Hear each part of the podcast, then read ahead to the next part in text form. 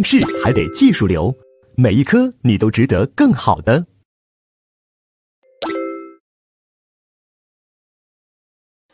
好，接下来那我们就看第八讲主观要件。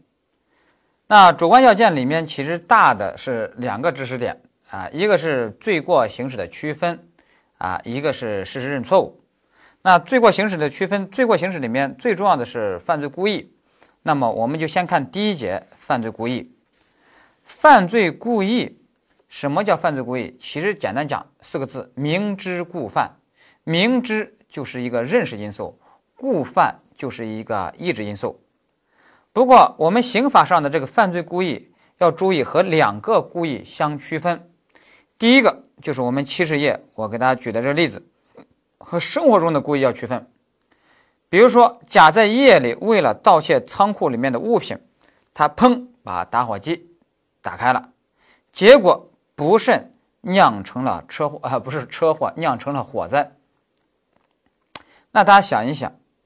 他打开打火机这个举动，那你也说是，也可以说是个故意的行为，但这个只能认为是什么？生活中的故意，所以不能因此认为他构成放火罪，啊，放火罪是一个故意犯罪，他这时候最多构成一个什么？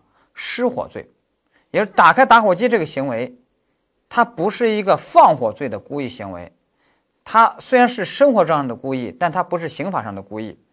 啊，明白吧？啊，所以呢，这时候呢，它不构成放火罪，而构成的是失火罪，明白吧？好了，这是刑法上的故意，要和生活中的故意要学会区分。啊，也就是说，你不能因为人家打开打火机就给人说是有刑法上的故意，进而给人家定啊故意犯罪，也就是说给人家定放火罪，那是不对的。它最多是一个什么失火罪，啊，当然它前面盗窃罪也构成了啊。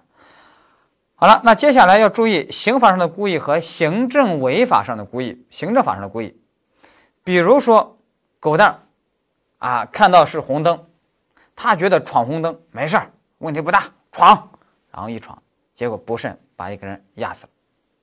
那你说他闯红灯这三个字儿，违反这个行政法规，他是故意为之还是过失啊？他肯定是故意的吧？看到红灯还闯，那肯定故意。但能不能因此认为他刑法上就是故意犯罪？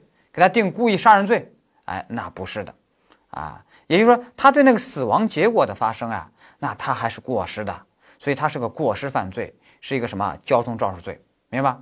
啊，所以呢，但是他闯红灯这个行政违法呢，的确是故意为之的，所以呢，我们刑法上的故意和行政法上的故意也要学会区分啊。那刑法上的故意到底是啥意思呢？啊，我们法条十四条给了一个定义：明知自己的行为会发生危害社会的结果，希望或者放任这个结果发生，那就是刑法上的故意。那刑法上的故意的第一个考点，我们区分完了以后，接下来第一个考点就是什么呢？主客观相一致原则。啊，就故意犯罪来说，明知要有个认识因素，那主客观要求相一致，也就是主观认识的和实际发生的要相一致才可以。啊，那这里面。考的最多的是在行为对象上要求主客观相一致，啊，行为对象上，举个例子，比如说狗蛋儿，啊，他自己是个文盲，也不识字儿，啊，在地铁口啊用一个三轮车在那个卖图书啊卖盗版书，啊生意很火爆，啊结果被警方给抓了，抓了以后警方为什么抓他呢？因为他卖的都是淫秽小说，但是由于狗蛋他不识字儿。他都不认识那些内容，所以他说：“我冤枉呀，我冤，我哪知道这是淫秽小说呀？”说：“那你这从哪来的？”说：“我表哥呃给我的，啊，我从我表哥那进的货。我表哥给我说这都是武打小说啊，功夫小说，说年轻人很喜欢的，保证你生意火爆。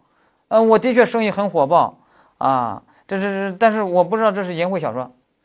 如果他说的这一番。”啊，查证属实，那你说给他能定贩卖淫秽物品牟利罪吗？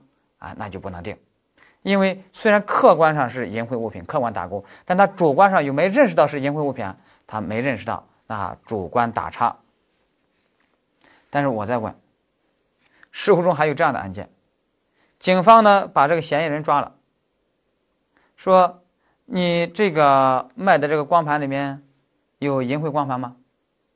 他说没有，只有一些毛片警察说：“嗯，那这赶紧抓了。”他说：“我我认为没有淫秽光盘呀。”说：“那你知道什么叫淫秽吗？”我我不知道，淫秽我是，是我不知道，反正我知道我这里面有毛片儿 那他想一想。也就是说，“淫秽”这个词语，有些人他都不理解，这是太书面化了，啊！警察应当问你这里面有没有毛片啊？哎，他说有，好，OK，那你主观相一致吧？啊，那这时候可以给你定什么？贩卖淫秽物品牟利罪，是吧？也就是说，这时候有些词语啊，它多词一义，是吧？那个是不重要的。好了，那行为对象里面还有什么呢？还有窝藏包庇罪，是吧？啊，窝藏包庇罪要求窝藏包庇的是个犯罪分子，那这时候那我得认识到他是个犯罪分子，才能给我定什么窝藏包庇罪吧，是吧？那比如说我有一个朋友，十年都没见了，他有一天呢敲我家门，我说啊，你你你你你这十年都没见，你这是我来看你呀，我十年来都很想你呀，我现在来看望你呀。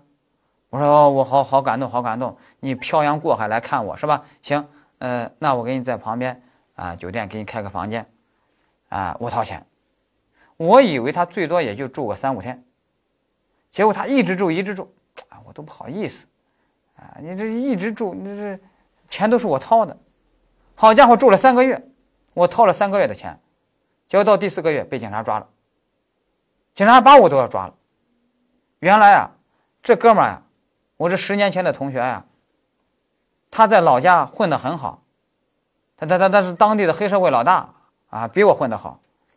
那那那那那警察把把他抓了，呃，扫黑除恶，啊，那把我也抓了，要给我定窝藏罪。那你说这时候我定不定窝藏罪？不构成，客观上我是窝藏了一个犯罪分子，啊，人人家这个黑社会老大，人人家为什么找我？人家说大隐隐于市。啊，大隐隐于市，小隐隐于野，所以呢，要藏在我这儿，啊，那我主观上我知道他是黑社会老大吗？知道他是被通缉的犯罪分子吗？我不知道，那给我能定窝藏罪吗？哎，不能定啊，要注意这一点。好了，这是我们说的主观相一致原则。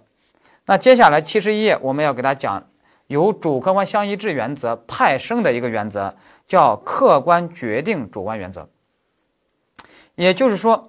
这个主客观相一致，这个一致性啊，它还不能简单的是说啊，比如说啊，狗蛋跟小芳的爱好是一致的，性格是一致的，啊，那他那两个是平等的并列关系，狗蛋小芳平等并列关系。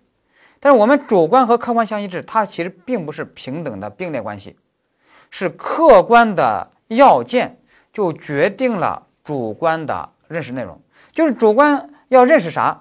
是由人家客观要件决定的，也就是说，一个要素，它如果是客观构成要件要素，那么它就是主观的认识内容，需要主观认识到。反过来，一个要素如果不是客观构成要件要素，那么它就不是主观的故意的认识内容，就不需要行为人认识到。换句话说，客观的要素它就决定了主观的认识内容，啊，这叫客观决定主观原则。举一个例子，你比如说，我们考试就问了，说这个贩卖毒品罪里面，这个犯罪人他以为自己卖的是鸦片，实际上卖的是海洛因。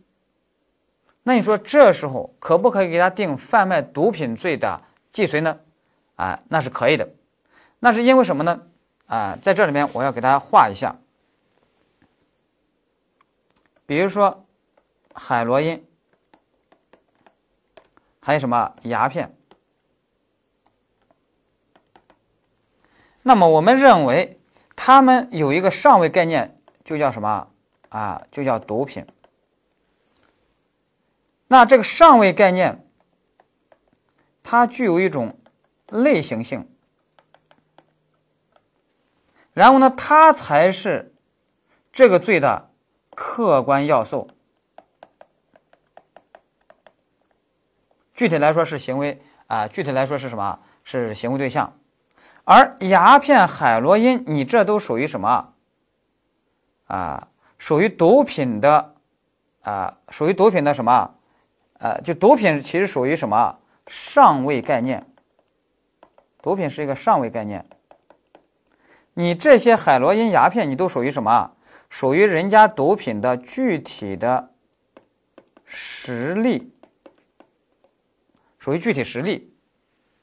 那也就是说，上位概念是毒品，毒品才具有类型性，然后这时候呢，毒品才是客观要素，才是行为对象。而你海洛因呀、鸦片呀，你都是人家上位概念的具体实例，你是毒品的具体实例。所以，我们主观需要认识的是毒品，而并不需要认识什么，并不需要认识你这些鸦片、海洛因啊，是吧？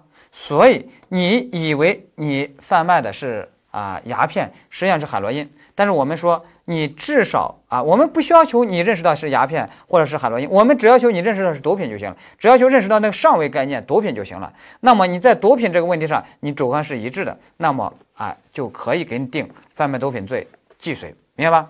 啊，你把这个理解之后，我再说一个你就明白了啊。比如说甲，他呢看到大树底下有一个人。啊，他认为这个人是啊李四，他就开枪。实际上这个人是王五，他就把这个人给打死了。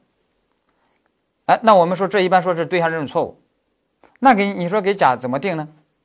那么我们就要想，李四、王五，他是不是故意杀人罪的行为对象？啊，是不是故意杀人罪的那客观要素呢？不是的。因为故意杀人罪的行为对象是什么？是人，只要说是个人就行了。人，它是一个上位概念，它是个上位概念。为什么它是上位概念呢？因为它具有类型性，类型性就是一定的抽象性，具有一定的抽抽象性，啊，所以呢，它才是一个什么？客观要素？它是客观要素，而你这个李四呀、王五呀，你都是上位概念的什么？具体实例啊，你不是客观要素，你不是客观要素的话，也就是说，我甲要构成故意杀人罪，那个主观相统一、相一致，我只需要认识到哦，前方有个人，我把这个人给杀死了，那就够了。那在人的范围内，主观就一致了。我要求不要求认识到这个人叫李四，这个人叫王五啊，这些姓名、性别是。故意杀人罪的客观构成要件要素吗？不是的，啊，所以呢，啊，这个故意杀人罪这个甲要定什么？要定既遂，啊，大家明白吧？啊，就是这个意思。所以呢，大家就知道了，在这里面有一个上位概念啊，它是客观构成要件要素，那它的那个下位概念那些具体实例，它就不是客观构成要件要素，就不是我们。啊，故意要求认识的内容，明白吧？啊，把这个掌握好就可以了。好，这是主观相一致原则。那接下来呢，我们就要看第二个点，就是故意的理论分类。啊，七十一，理论分类主要有两个，一个是概括故意，一个是择一故意。啊，那这个概括故意其实也很简单了。你比如说，狗蛋有一天中午睡觉，结果被楼下一群人叽叽喳喳在那呃吵架还是什么的。烦死了，把狗蛋给吵醒了，啊，狗蛋呢啊还有点起床气，也懒得起床，顺手在床底下摸了一个手雷，直接扔出窗外，扔到人群中，咣一下炸死了，炸死了好几个。那你说狗蛋这种对死对这样的死亡结果，你说是啥？哎，那它就是什么？它就是概括故意。概括故意的一个特点是啥呢？啊，它的特点就是。我认识到这个结果，死亡结果确定会发生，但是这个具体发生的对象就是死谁，这个范围啊，这个数量啊，都是不确定的，都是概括的，啊，就是我知道我这个只要扔到人群中，它肯定会有死亡结果，但是到底死的是谁，死几个啊，我不太确定啊，有个概括的故意啊，就是这个意思。好，择一故意，择一故意是啥呢？就是我认识到。在两个结果中，肯定会发生一个，但是我不确定会发生哪一个啊？这里面举一个简单的例子，你就明白了。比如说啊，从电视剧《柯南》里面，我就给大家改编一个案件：狗蛋、狗剩两个人一直追求人家小芳，死缠烂打。小芳觉得这两人都不行，啊，不过年龄大了，随便选一个吧。另外一个呢，啊，那就把他灭掉吧，啊，有留一个杀一个。但是呢，选哪个呢？啊，随便选。所以他有天啊，把狗蛋、狗剩都邀请到自己家里啊，你们先沙发上先落座，我去给你们倒杯水去。小芳呢，在厨房弄了两杯饮料，一杯饮料里面放了毒药，一杯饮料里面放了春药，然后放在盘子里面，然后端着盘子放在茶几上，然后小芳说：“你们两个随便拿，拿哪个都可以。”结果这时候，狗蛋可怜的狗蛋拿到了毒药，一命呜呼了。啊，幸运的狗剩拿到春药，啊，那他就很幸运了。啊，那现在问，那你说小芳，他这种杀人的故意属于什么？属于啊择一的故意。也就是说，我这杯毒药摆到你们两人面前。那肯定是会死一个的啊，但是呢，具体死哪个，那我也是不确定的啊。这就是什么二选一嘛啊，择一的故意，两杯饮料啊，一杯毒酒啊，一杯毒药啊，一杯是春药啊，一杯敬自由，一杯敬死亡啊，毛不易是吧？那那大家就知道这个择一故意，择一大家知道择一就是二选一嘛，是吧？把这个能理解就可以了。好了，这就是我们说的啊，概括故意、择一故意啊，把它这个模型能掌握好就可以了。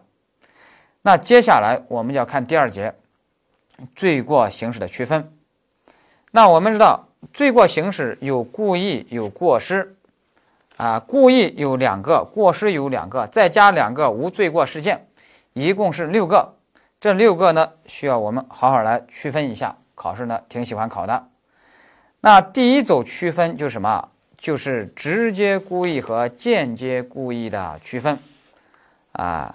那直接故意和间接故意的区分，我们一般就是这么去记的：直接故意就是明知加希望啊，间接故意就什么？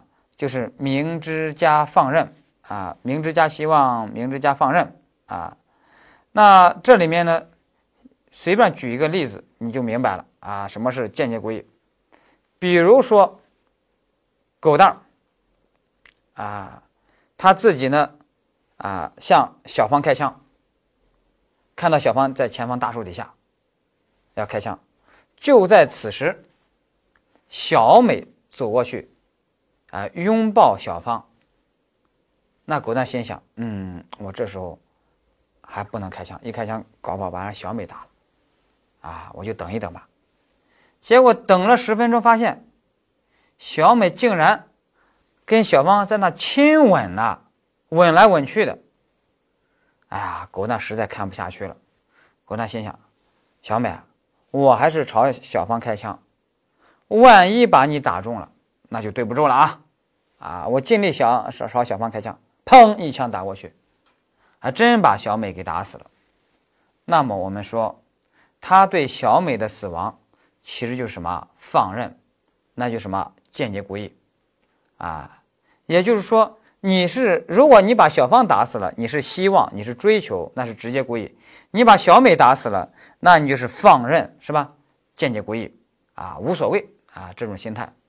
但，大家要注意哦，这个间接故意啊，你要许多同学可能会问说，那这算不算择一的故意？啊，它其实也算择一的故意。大家就注意，直接故意、间接故意是法定的分类，概括故意、择一故意它是理论的分类。这两组分类它其实并不是对立排斥关系，它们是可以相互结合的，可可以相互竞合的，啊，要注意这个就行了。好了，这是直接故意、间接故意的区分，但是在直接故意、间接故意里面有一个点是我们很容易搞混的，这个呢我们需要好好说一下，比如说。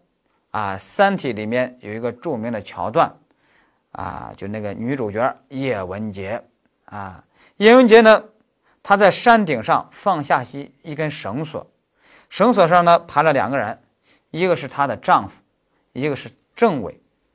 由于政委知道了他的一些秘密，他很想弄死政委。他觉得我这时候把绳子一解开，啊，政委就死了，太好了。但她又一想，呀，那我丈夫也会摔死的。他就带着这种矛盾的心理，政委，我一定要弄死你，老公啊，实在对不住了，真不想让你死。然后呢，解开了，两人全部摔死了。那你说他对政委，很显然肯定是什么？直接故意，对政委的死亡是直接故意。那你说？她对她老公的死亡是什么？有些同学可能会说：“哎，那就是间接故意吧，放任吧，放任她的老公死亡吧。”那这就错了。为什么呢？我们要注意，直接故意是明知加希望，间接故意是明知加放任。那我们知道，放任是啥意思？放任就是发生也可以，不发生也可以。啊，那就说明至少要有两种可能性，就是发生的可能性和不发生的可能性。你比如说，我们刚才说狗蛋儿朝小芳开枪，那对小美的打能不能打中小美？那是有可能打中小美，有可能没打不中啊，打不中小美是吧？那我们说对小美才是什么间接故意？那你现在是这样吗？你绳子一解解开，你丈夫是必死无疑。不是说有可能死，有可能活，是必死无疑。那一旦是必死无疑，那你还去解开，那你其实就不是放任，你其实也是希望。所以，她对丈夫的死亡和政委的死亡其实是一样的，都是什么？都是直接故意啊！把这个呢要掌握好。好，这是我们说的第一组区分。那接下来呢，我们看第二组区分，就什么呢？间接故意和。过于自信的过失的区分，我们知道他们二者有个相同点，是都已经预见到危害结果有可能发生。区别在什么呢？过于自信过失是轻信能够避免，啊，不想让结果发生，啊，但是呢，太大呃太太自信了，过于自信了，结果发生了。而间接故意，我们知道它的区别就在什么呢？就是。他对这个死亡结果的态度是放任，啊，无所谓，啊，也就是说，二者的区别就在于间接故意对死亡结果是放任无所谓的心态，而过于自信过失对死亡的结果是什么态度呢？是不想让这个结果发生。那现在问题来了，怎么判断你这种心理呢？啊，那我们要看什么？要看客观上你有没有采取避免措施。如果你采取了避免措施，我们一般就会说：哦，那你真的不想让这个结果发生，啊，那你是过于自信过失。如果你一点避免措施都不采取，那我们就说，那你就是放任这个结果发生了。那你比如说，啊，我们考试考的是什么呢？丈夫想杀害妻子，做了一顿有毒的饭菜，就等着妻子下班回家，啊，把他给吃死。但他又转念一想，哎呀，那我孩子放学回家怎么办？所以我得赶紧避免这个孩子也吃这个菜，他就赶紧去学校去接孩子，结果没接到，人家老师说你家孩子已经被他妈妈已经接走了，哇，坏了，蹬着自行车赶紧回家，打开家门一看，老婆孩子全部都死了。那你说他对老婆的死亡结果是什么心态啊？直接故意希望。那你说他对孩子的死亡结果是什么心态呢？哎，那我们说那就是过于自信的过失，他是不想让孩子死的。那何以见得呢？那就是他还是采取了啊一定的避免措施啊，就是这么去理解的。好了，那接下来我们再问，我再问大家一个二零一二年一道真题，这道真题呀，啊，他考了一个啥呢？啊，说有一个汽车修理工甲。和他的工友乙搞恶作剧，把这个高压气泵塞到同事乙的肛门里面充气，一下导致乙腹部啊肝肠寸断，啊肝胆破裂，严重重伤了。哎，说问这是什么心态？我觉得这简直是灭绝师太，是吧？啊，那肯定是直接故意啊，这不用说。但这个呢比较简单，但是这是有真实的案例的。原型案例是什么呢？原型案例是没有插到肛门里面去充气，是对吹，是高压气泵离那个肛门还有二十厘米，啊，这样去吹，啊，做实验，看能不能把这个啊这个肛门啊吹破。结果呢，没想到啊，肛门这么不经吹，肠子都吹断了。最后呢，要定故意犯罪。他说：“啊，我是过失，啊，我最多是过于自行过失。我哪想到他这个肛门这么不经吹，啊？人家有些同学说，那你这不就是上演现实版的爆菊吗？你都爆菊了，还是过失，啊？那我们想一想，你说他这是过于自行过失，还是间接故意啊？我们认为他这至少是个间接故意，不可能是过于自行过失，是吧？”人的肛门血肉之躯啊，能经得起高压气泵的那吹呀，是吧？你以为是吹牛皮呢？啊，所以呢，这时候我们认为至少是一个间接故意放任，还是要定故意伤害罪。好了，这是第二组区分。那接下来第三组区分，疏忽大意的过失和过于自信的过失的区分。那他们的相同点都是过失，都不想让结果发生，区别在哪呢？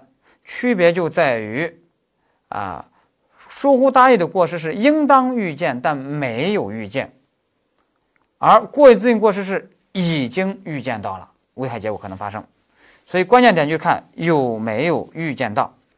啊，我们容易犯的错误是什么？误将应当预见当做没有啊，当做已经预见，或者当做没有预见，啊。那在这里面，我们还是要仔细去区分，他到底有没有预见到。你比如说，最简单的案例，医生动完手术，把纱布忘到人家体内了，就缝合伤口了，那最后给人造成重伤了。那你说，医生这属于什么？这很显然属于什么？没有预见。这不可能是已经预见，已经预见他还这么干，那成了故意杀人了，故意伤害了，是吧？啊，那肯定是没有预见，啊，有的人给我还说，还医生有时候还还什么剪刀都忘在体内了，我觉得这可能有点夸张了吧？啊啊，忘个纱布这种案例是有的，啊，那我们认为这最多是个什么疏忽大意的过失啊。好了，接下来我们考试也考过什么呢？就是那种高呃公路上开斗气车，甲开车呢，人家乙呢就超了一下他的车，他就不爽，他说我要吓唬一下他，我憋一下他。那个车上的朋友说你这样会不会出事儿啊？你相信我，我就吓唬他，我水平很高的，憋一下。结果一憋呀，憋大发，一下导致被别的那个车呢一下翻到沟里面摔死了。那你说他这个对死亡结果是什么心态？首先，他有没有预见到这么干搞不好会出事儿的？他已经预见到了，那已经预见到了，那他就不可能是疏忽大意过失了，那他是什么？是过于自信的过失，明白？他是过于自信的过失。好了，接下来第四组区分就是什么呢？就是疏忽大意的过失和意外事件的区分。那他们的相同点是什么？相同点是都没有预见到危害结果会发生。那他们的区别在哪呢？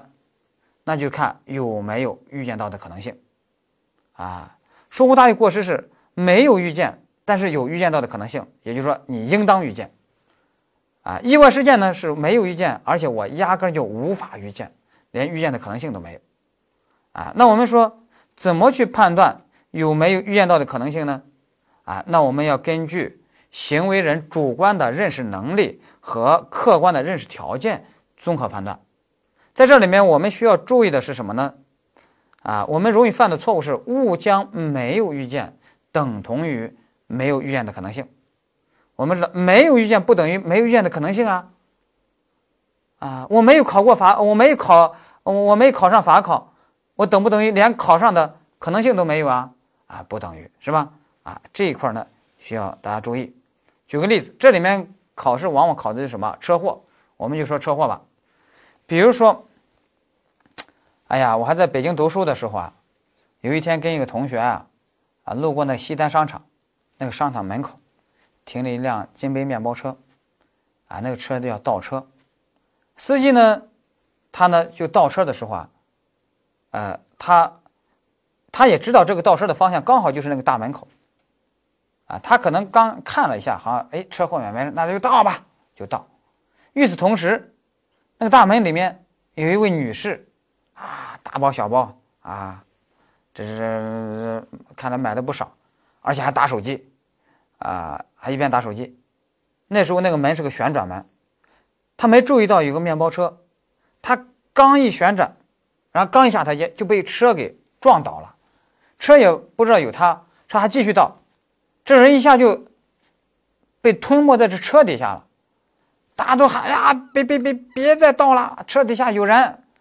然后呢，看看看那个有没压着。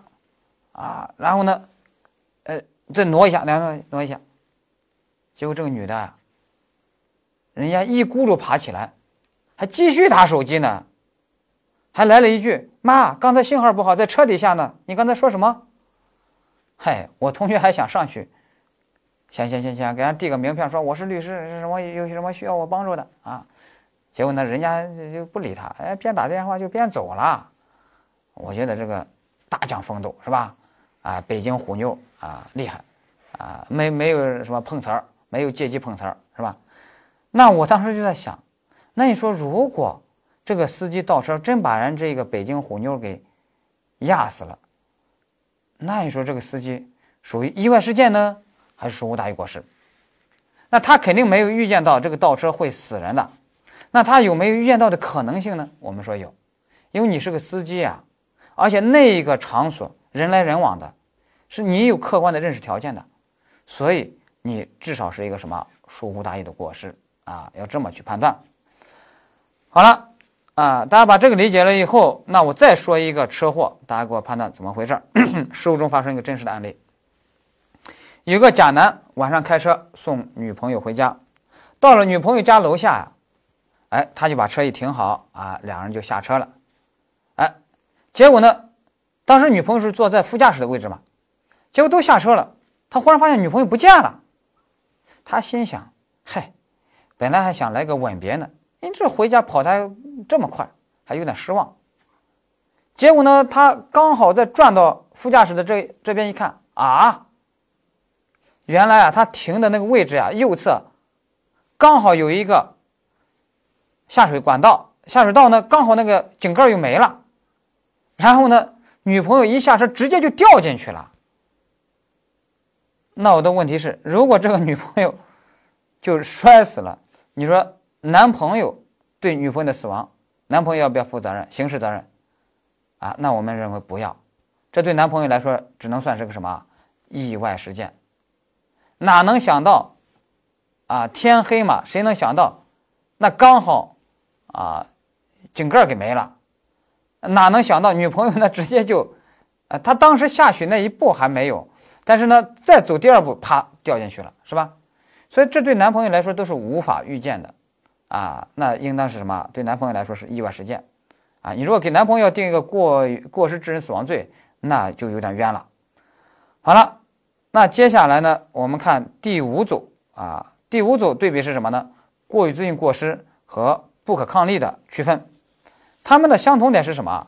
都已经预见到危害结果可能要发生了，区别就在于有没有避免的可能性。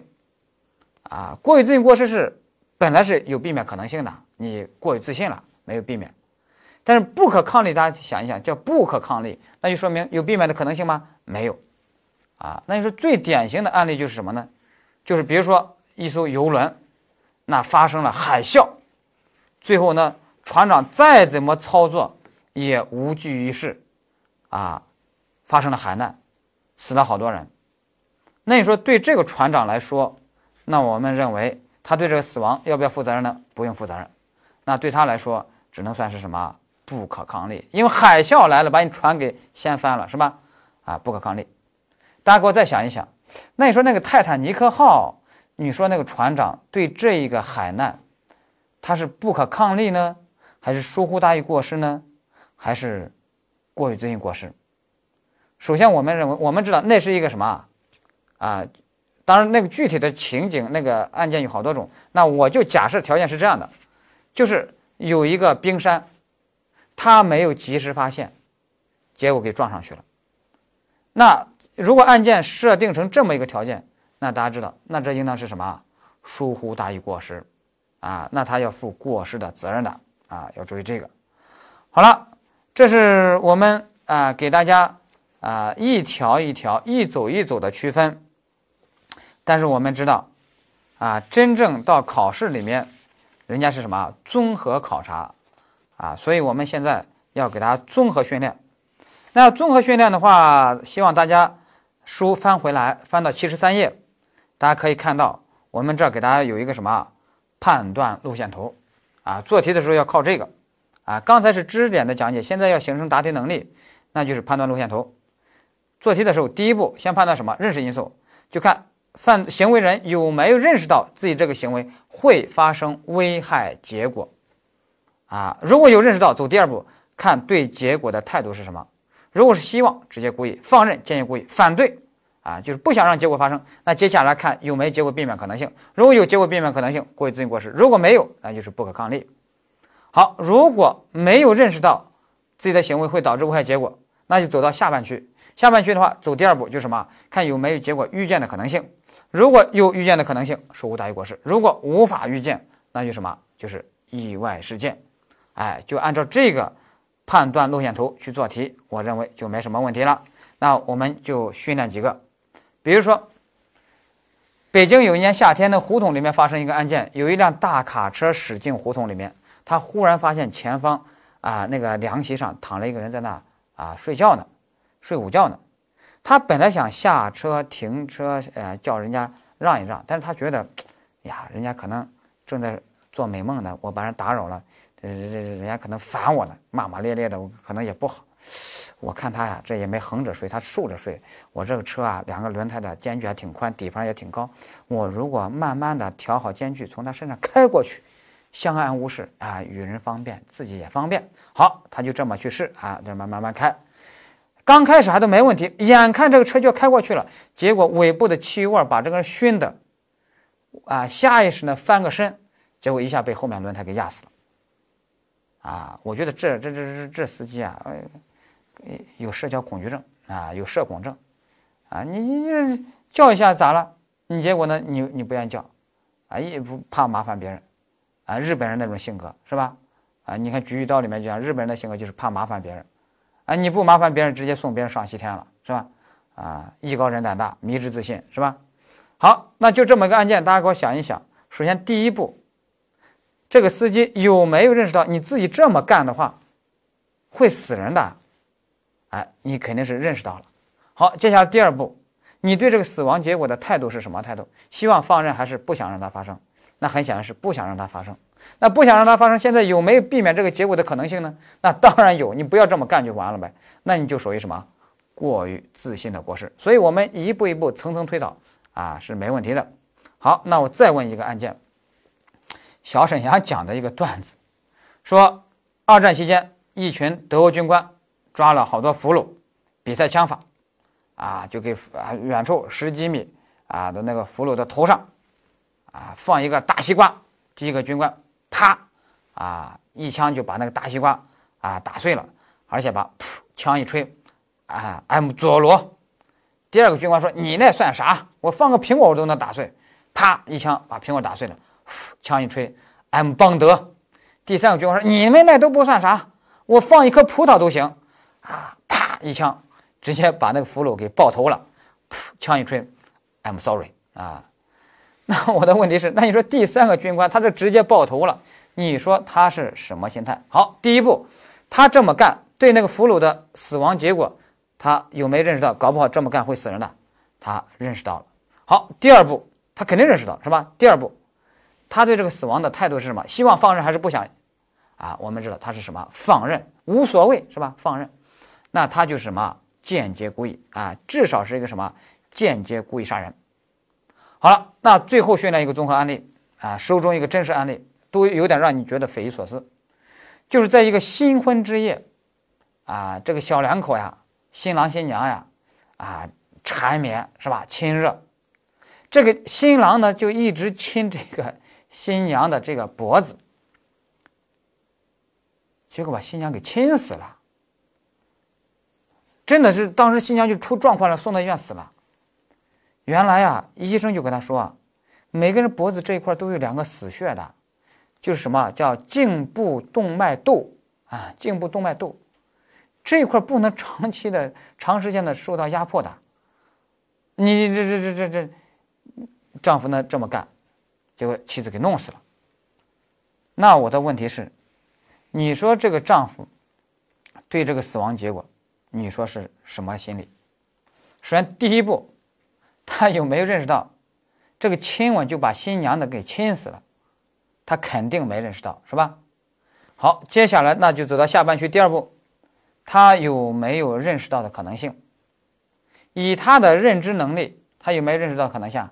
那是没有的，无法预见。啊，这这这来个亲吻，而就把人给亲死了，啊，所以呢？这只这个死亡结果只能算是什么意外事件，给这个新郎呢，啊也不能定过失致人死亡罪，啊新郎其实还悲痛欲绝呢，是吧？啊他没想到这这这这这直接就新婚之夜就就就把把把把把老婆给弄死了啊！好了，那我们这个训练完了以后，大家就注意了，以后呢就按照我们这个判断路线图一步一步去推导，我相信啊基本上就没什么问题了。好，这是我们给大家讲的第二节罪过形式的区分。